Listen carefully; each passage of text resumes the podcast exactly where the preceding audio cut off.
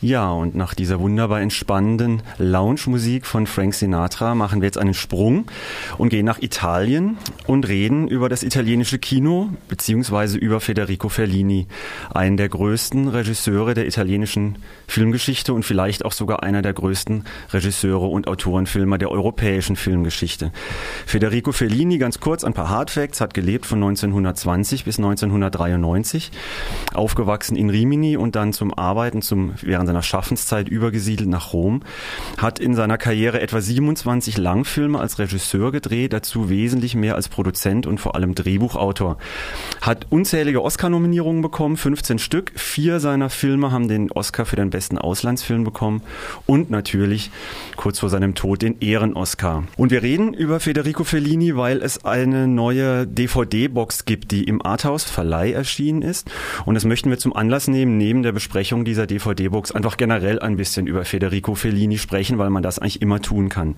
Wenn man sich mal die Liste anguckt derjenigen Filmschaffenden, die sagen, dass sie von ihm beeinflusst wurden oder in deren Filme man Stilmerkmale, Stilmittel, die Fellini geprägt hat, finden kann, dann ähm, ist das eine sehr, ja, eine sehr lange und vor allem eine sehr beeindruckende Liste. Eigentlich liest sich das wie das Who is Who der ähm, internationalen Regisseursgeschichte. Woody Allen, Pedro Almodovar, Martin Scorsese, Andrei Tarkovsky, Tim Burton, David Lynch, Terry Gilliam und, und, und, Buñuel, Bergman, Stanley Kubrick. Also, Federico Fellini war ein besonderer besonderer. Sebastian, warum eigentlich?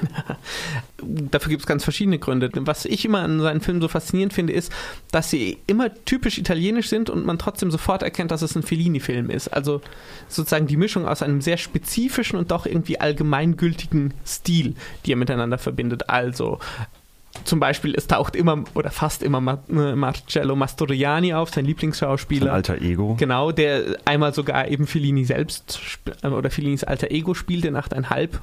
Großartiger Film der Rückgriff auf klassische italienische Oper, aber auch ähm, sozusagen immer wieder dann das, äh, diese fantastischen Elemente, die ja zum Beispiel gerade bei 8,5 da sind, immer wieder gebrochen mit einem gewissen Realismus, denn äh, Fellini hat ja angefangen äh, als Drehbuchschreiber und hat ganz viele Drehbücher für diese neorealistischen äh, Filme der Nachkriegszeit geschrieben, also für Rom offene Stadt und Paiser, also die Filme von ähm, Roberto Rossellini und hat das sozusagen, hat, hat sozusagen angefangen mit so einem ganz harten Realismus, von dem er sich dann, den er dann nach und nach immer mehr gemischt hat mit anderen Elementen.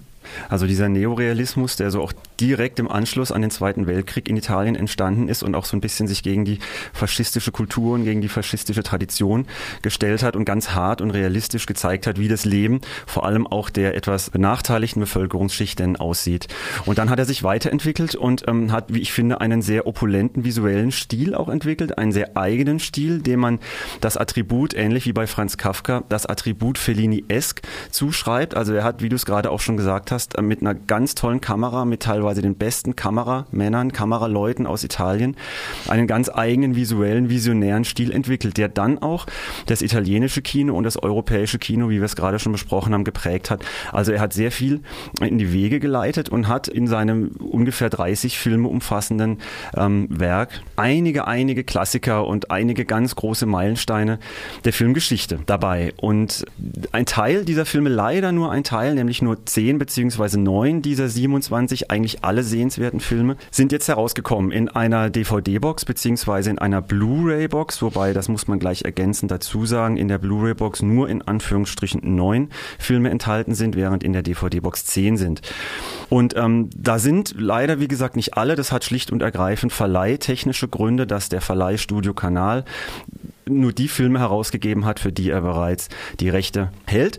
Und ähm, das liest sich aber eigentlich auch sehr gut. Also man kann sagen, eigentlich alle wichtigen und die Filme von Fellini, die zentralen Werke, die sind da drin enthalten. Es geht los mit Die Müßiggänger Ivi Telloni von 1953, ein sehr schöner Schwarz-Weiß-Film über junge Leute, die sich so ein bisschen, naja, wie es der Titel schon sagt, ein bisschen ziellos die Zeit in einem italienischen Bade- und Kurort verbringen.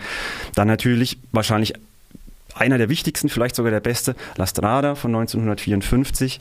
Die Schwindler, Die Nächte der Kabiria, das ist der Film, der nur in der DVD-Edition enthalten ist. La Dolce Vita, der bereits von dir angesprochene 8,5. Satyricon, Roma, Casanova und zu guter Letzt, Letzt Stadt der Frauen. Das ging jetzt sehr schnell. Würdest du sagen, es ist eine gute Auswahl? Es ist eine fantastische Auswahl. Nur ist, kann man sich ewig darüber streiten, welcher der beste ist. Ich würde sagen La Strada und 8,5 je nach Stimmung mhm. schlagen sich immer darum. Aber das ist auch ganz schön, dass man, dass diese, dass diese ähm, Box offensichtlich sozusagen das gesamte Spektrum hat. Also der frühe Lastrada, der noch relativ nah an diesen neorealistischen Filmen ist, bis hin zu ähm, 8,5 und Satyricon, die eben schon eher äh, in unterschiedlichen Graden abstrakt und zum Teil fantastisch sind. Das heißt, ich glaube, da kriegt man nicht nur sehr viele sehr, sehr gute Filme, sondern auch einen sehr breiten Überblick darüber, was ähm, sozusagen Fellini als Regisseur und seinen Stil ausmacht. Genau, weil es eben auch die komplette, oder nein, nicht die komplette, aber eine sehr lange Zeitspanne seines Wirkens von 1953 bis 1980 abdeckt. Ich vermisse leider den Film Die Stimme des Mondes aus dem Jahre 1990, sein letzter Langfilm, den mag ich sehr, sehr gerne mit Roberto Benini. Auch einer mit dieser fantastischen, also fantastisch nicht als wertendes ähm, Attribut, sondern als beschreibendes, äh, sehr fantasievoller Film ähm, mit Roberto Benini in der Hauptrolle. Ähm, aber wie du es gerade schon gesagt hast, es ist, man könnte sich ewig streiten und es ist irgendwie alles geht eben nicht nicht. Und ähm, zehn Fellini-Filme sind natürlich immer besser als keiner. Worauf wir, wo man einig sind, dass sie gut sind und welcher dann am Ende der Lieblingsfilm ist, naja. Ja, genau. Und ähm, darum geht es aber ja auch nicht, also um die Frage, was der Lieblingsfilm ist, sondern es geht ja letzten Endes darum, diese ähm, Fellini ein bisschen näher kennenzulernen. Und das kann man, denke ich, sehr, sehr gut mit dieser Box. Die ist ähm, vielleicht abschließend noch einmal erschienen bei Arthouse, beziehungsweise bei deren Home Entertainment Tochter Studio Kanal. Umgekehrt, Arthouse ist die Home Entertainment Tochter von Studio Kanal. Die Sind dementsprechend, ähm, liegen bei der Blu-ray-Box in etwa bei 75 Euro, bei der DVD-Box circa 60, wobei die, wie gesagt, einen Film mehr enthält. Es gibt ein 80-seitiges Booklet diesem DVD-Schuber beigelegt. Da kann man sicherlich viele, viele, viele wichtige Informationen zur Filmografie, zur Biografie und zu den einzelnen Filmen herauslesen. Und dann, wie gesagt, die genannten ähm, Klassiker und Meilensteine aus Fellinis Werk. Und ähm, wenn euch das interessiert, dann könnt ihr das auf der Homepage www.arthouse.de nachschauen oder ihr bekommt direkt die Box bei eurem Buchhändler oder DVD-Händler eures Vertrauens. Und bitte, bitte nicht auf diesen großen Internetplattformen, die es da so gibt.